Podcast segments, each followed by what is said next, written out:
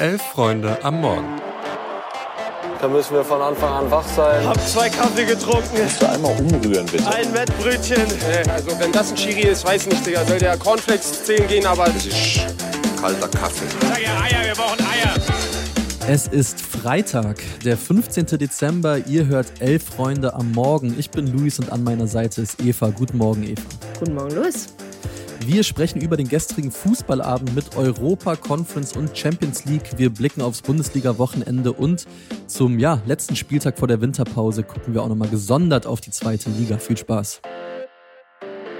Wir starten in London. Da hat nämlich der SC Freiburg das, ja, das Endspiel quasi um den Gruppensieg in der Europa League bei West Ham mit 0 zu 2 verloren und muss sich jetzt mit der Zwischenrunde mit den Playoffs begnügen. Und ja, das war wirklich so ein typischer 2 zu 0 Favoritensieg. Also West Ham trifft in der ersten Halbzeit einmal früh und dann einmal spät, äh, kurz vorm Pausenpfiff. Die Tore sind so ein Mix aus echt gut gespielt, aber auch ein bisschen eingeladen worden von Freiburg. Und der SC, der ist in der Folge dann auf Augenhöhe, aber wird West Ham, wenn man ehrlich ist, ja, 90 Minuten lang eigentlich nie so wirklich gefährlich und boah, das ist ziemlich geplätschert da in London, oder? Ja, ich muss echt sagen, also es gibt interessante Spiele um den Gruppensieg und es gab dieses Spiel. Mhm. Also am Ende gewinnt, ne, du hast es ja auch gesagt, West Ham das sicherlich auch verdient. Aber ja. ich muss echt sagen, es fällt mir so ein bisschen schwer, dieses Spiel irgendwie analytisch in irgendeiner Art und Weise zu besprechen. Ne? Also, mhm. du hast es gesagt, West Ham ist Gruppensieger, steht sich im Achtelfinale. Freiburg muss jetzt über die Playoffs ums Achtelfinale kämpfen. Und ja, Mann, beziehungsweise ich weiß weiterhin nicht, wo ich dieses Freiburg in dieser Saison verordnen soll. Ne? Wir haben ja auch mhm. schon mal drüber gesprochen. Du hast damals eine These dazu abgegeben.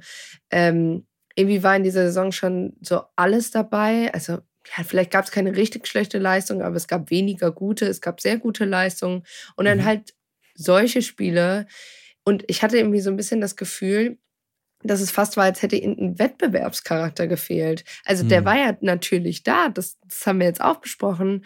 Aber das, ich finde, das hatte so ein bisschen Testspiel-Vibes, irgendwie so, was du in der Sommerpause machst oder jetzt auch in der Winterpause, so, ey, mal auf die Insel, mal mit den Fans dahin. Und boah, das fand ich, also so hat sich dieses ganze Spiel irgendwie angefühlt und dann war es auch echt dröge. Ey, total. Also ich bin auch absolut schuldig. Ich gucke äh, immer auf dem Laptop und war dann auch mal fünf bis zehn Minuten in einem anderen Tab unterwegs, weil es war irgendwie so, so sedierend und die SC-Fans, die haben kurz vor Abpfiff äh, völlig zu Recht dann auch nochmal angestimmt, ohne Freiburg wäre gar nichts los, weil genauso war es nämlich. Ja, aber während es da zumindest sportlich, ja, um ein bisschen was ging es ja schon noch. Ähm, das war überhaupt nicht der Fall bei den Spielen von Leverkusen und Frankfurt. Die haben um die goldene Ananas gespielt. Leverkusen, die standen schon vor dem, klar, 5 zu 1 Sieg gegen Molde als Gruppensieger fest und die SGE, die hatte die Gewissheit, als Gruppenzweiter in die Zwischenrunde der Conference League zu müssen. Daran hat auch nichts geändert, dass Frankfurt dann gestern mit 0 zu 2 in Aberdeen verloren hat. Immerhin bei Leverkusen Patrick Schick nach vielen Einwechslungen, der war jetzt erstmals wieder an der Startelf, hat auch direkt wieder getroffen. Ja, und Frankfurt, nach dieser Gala gegen die Bayern, ist denen in Schottland bei Aberdeen echt wenig eingefallen offensiv. Ich muss ganz ehrlich sagen, ne, Frankfurt macht mich richtig sauer. also, wir haben ja auch immer wieder über den BVB und so gesprochen, aber ja. Ähnlich, Frankfurt stimmt. macht mich ähnlich sauer wie der BVB. Also dieses Hui und dann wieder Pfui-Gedöns, was ja wir auch irgendwie in den letzten Wochen enorm gesehen habe. Also vor einer Woche in Saarbrücken verloren im Pokal, dann 5-1 gegen Bayern gewonnen. Jetzt 0 zu 2 in Aberdeen, für die es um nichts mehr ging. Und es lässt mich einfach so ein bisschen fassungslos zurück. Also und genauso wie dieses Spiel. Klar, sie mussten ja nicht unbedingt, aber ich fand einfach, Aberdeen hatte viel mehr Bock auf Fußball spielen. Ja. Und das hast du einfach den Zuschauern auch angemerkt und den Fans im Stadion. Mhm. Und bei der Eintracht wirkte das für mich alles irgendwie ein bisschen zu gewollt und ein bisschen zu starr und ein bisschen zu, ey, wir haben ja jetzt die Bayern geschlagen, was wollt ihr denn eigentlich noch? Und ja, bei dem, vor allem bei dem zweiten Gegentreffer ist es genau die Art von Fehler, die die Eintracht am Wochenende ja noch selbst genutzt hat gegen die Bayern, also auch gerade mit dem Pressingspiel etc. Und man muss jetzt auch einfach sagen, um den Blick schon mal so ein ganz kleines bisschen aufs Wochenende zu richten, so eine Performance gegen Leverkusen und ich weiß nicht, wie die da nicht auch noch nicht nur nichts mitnehmen wollen, aber nicht auch komplett baden gehen. Ja, stimme ich dir zu. Ich muss sagen, du hast die Fans äh, schon angesprochen. Ich habe beim Gucken des Spiels am Laptop oder am TV oder wie auch immer versucht so gut es geht doch einfach das Stadion mitzunehmen, weil das in Aberdeen ist halt so, ist so ein geiles Oldschool-Stadion. Die haben sogar so eine kleine Kurve mit organisiertem Support, was ja auf der Insel alles andere als üblich ist mittlerweile. Schöne Melodien irgendwie, oh, da hätte ich gerne drei, vier Pints davor im Pub getrunken und das vor Ort äh, angeguckt. Ja, was soll ich sagen? Dagegen habe ich aus Gründen beim Spiel im Leverkusen dann wiederum doch etwas mehr aufs Spiel geachtet, würde ich sagen. Ey, ja, komplett das mit dem Stadion, ne? Also wann elf Freunde am Morgen Stadiontour? Ist oh, natürlich bald, alles bitte, nur Recherchezwecken. ja, aber zurück zu Leverkusen, hast du schon angesprochen. Fairerweise muss man auch sagen, auf das Spiel musstest du auch nach 25 Minuten nicht mehr so richtig gucken, ja. weil Leverkusen Molde einfach wirklich überhaupt gar keine Chance gelassen hat. Ne? Also nach sechs Minuten klingelt das irgendwie das erste Mal und das war spielerisch auch richtig, richtig schön gemacht. Mhm. Dann treffen sie noch nach einem Standard super kurioses Eigentor irgendwie. Das war irgendwie mehr Flipper am Wochenende als irgendwie wirklich äh, ja, des Versuchs des Verteidigens. Ja, und Molde weiß einfach dann, es sind noch über 60 Minuten zu spielen.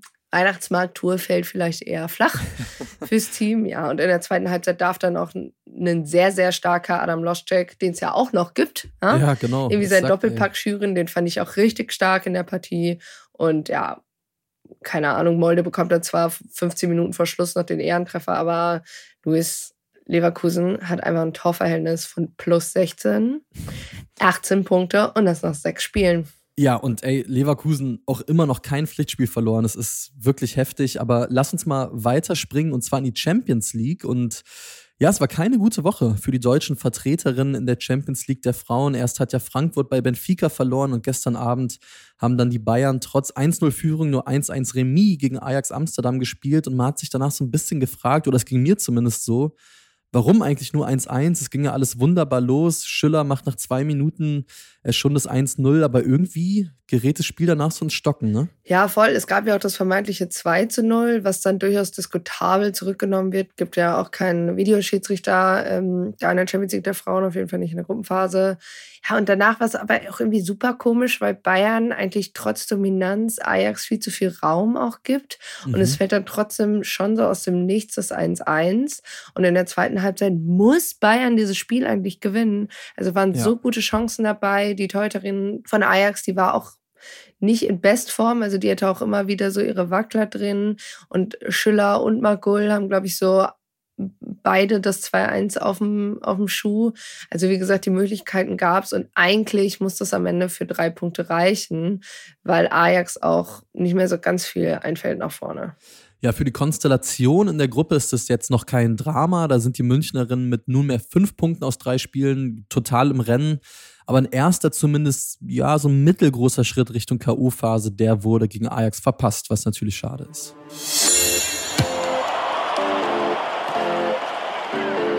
Ja, die Bundesliga, die ist natürlich auch wieder zurück. Heute Abend geht's los mit dem vorletzten Spieltag der Bundesliga der Männer vor der Winterpause. Gladbach und Bremen eröffnen dann diesen 15. Spieltag.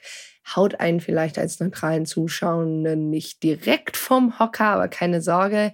Wir starten durchaus furios, auch an diesem Wochenende, in dieser, ja, ich würde mal sagen, halbe englische Woche. Genau, ja. Und bevor wir da jetzt drüber reden, ob Bochum oder Union die besseren Karten hat oder Augsburg gegen Dortmund wieder in die Erfolgsspur zurückkehrt, haben wir unseren Lieblingsjoker Nils Petersen gefragt, wie das eigentlich so abläuft mit Videoanalysen, wie viel das ihm persönlich gebracht hat und welche Rolle sowas auch bei englischen Wochen spielt.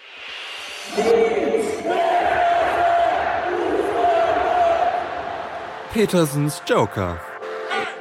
Videoanalysen, die waren in meiner Karriere wirklich arg zäh und fordernder als manche Laufeinheit. Die Trainer, die wollen ihr Gewissen beruhigen und den Jungs alles mit auf den Weg geben, was für Belang ist. Viererkettenaufbau, Dreierkettenaufbau. Wer verändert dann seine Position wie Kane geht bei Eckbein lang, Knoche, der sucht sich immer den Weg zum ersten Pfosten. Wolfsburg spielt eine Viererkette, also muss die B-Mannschaft es im Training im 11 gegen 11 genauso handhaben. Ein Trainerteam möchte sich einfach nicht vorwerfen lassen, irgendeine wichtige Info vorher nicht preisgegeben zu haben. Und als Spieler kannst du eigentlich nicht alles aufschnappen. Irgendwann denkst du darüber nach, ob ich jetzt noch was essen soll, ob ich eigentlich spiele oder nicht. Äh, kurz mal durchziehen, sind alle im Kader oder muss eigentlich noch einer raus? Aber Standards, Taktik des Gegners, die eigene Analyse, es wird mehr und mehr. Filtern ist das Zauberwort für uns Kicker. Meine Gegenspieler kennen, wo ist Raum bei eigenen Ecken, gerade ich als Offensiver, in welche Ecke geht Neuer, bei Elfmetern am liebsten. All die Theorie wird gerade aber in englischen Wochen wichtig, wie jetzt auch beim BVB beispielsweise weil du dann eher mal am Beamer, Schrägstrich, Flipchart arbeiten kannst. Gerne auch in Kleingruppen, um dann auch positionsgetreu auf alles Wichtige eingehen zu können und die Fehleranalyse, die immer hoch im Kurs steht, im Misserfolgsfall auch durchzuführen. Ja, danke Nils und finde ich persönlich auch super, dass er damit nochmal die Eindrücke aus der All-or-Nothing-Doku spiegelt. Da sind die Spieler, die Nationalspieler bei den Meetings ja auch förmlich aus den Sitzen gesprungen vor lauter Teilhabe und Ideenreichtum.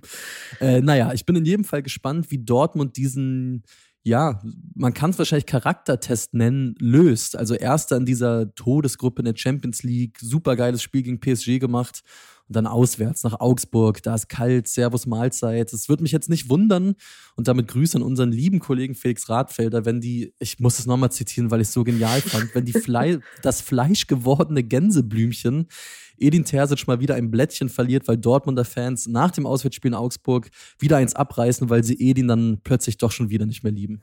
Ja, für den BVB könnte man auch einfach mal die Serie GZ, SZ umbenennen in GT, ST. Also guter Terzic, schlechter Terzic oder wahlweise guter Trainer, schlechter Trainer. Ja. sind wir ehrlich, auch so Aki Watzke wäre ein sehr, sehr guter Serienbösewicht. Oh ja. Und bei so manchen Interviews in der letzten Zeit, ja, von der Mannschaft hat man ja eh schon so das Gefühl, ein bisschen im Trash-TV gelandet zu sein. Hey, so ist es. Äh, apropos Trash-TV, lass uns auf den sogenannten Super-Sonntag gucken und äh, keine Sorge, ihr müsst jetzt nicht noch schnell irgendwie ein peinliches Snackstadion bauen oder hektisch auswendig lernen, was jetzt der Unterschied zwischen einem Fumble und einer Interception ist. Oder googeln, in welchem Stadion Taylor Swift am Wochenende ist, ah, ja. weil das ist wirklich das einzig Wichtige, was man über die NFL wissen muss. Äh, fair enough, weil echter Football wird immer noch mit dem Fuß gespielt, aber genug davon am Sonntag, am Super Sonntag. Da muss nämlich erst um 17.30 Uhr Bayer Leverkusen gegen die Eintracht ran.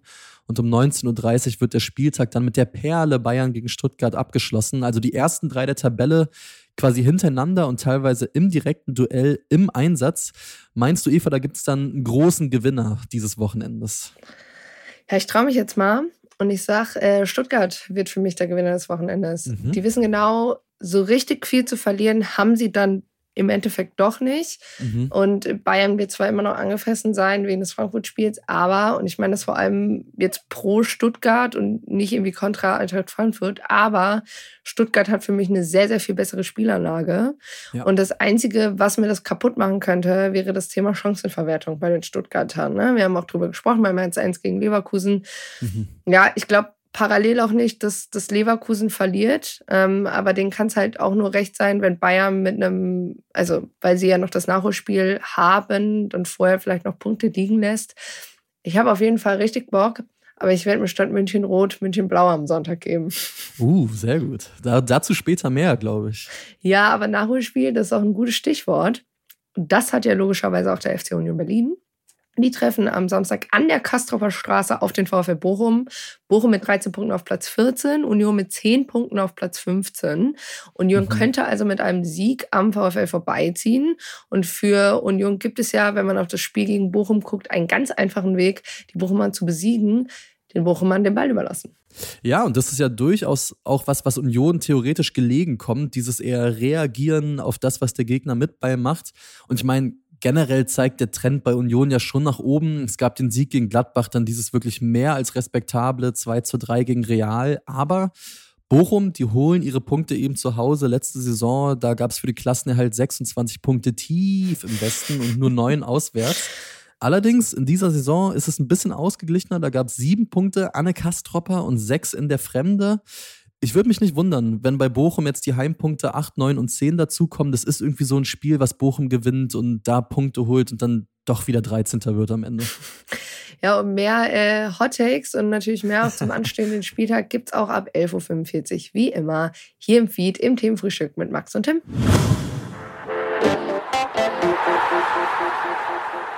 Genau, mit der zweiten Bundesliga verabschiedet sich die erste der drei Profiligen mit diesem Wochenende dann auch schon in die Winterpause.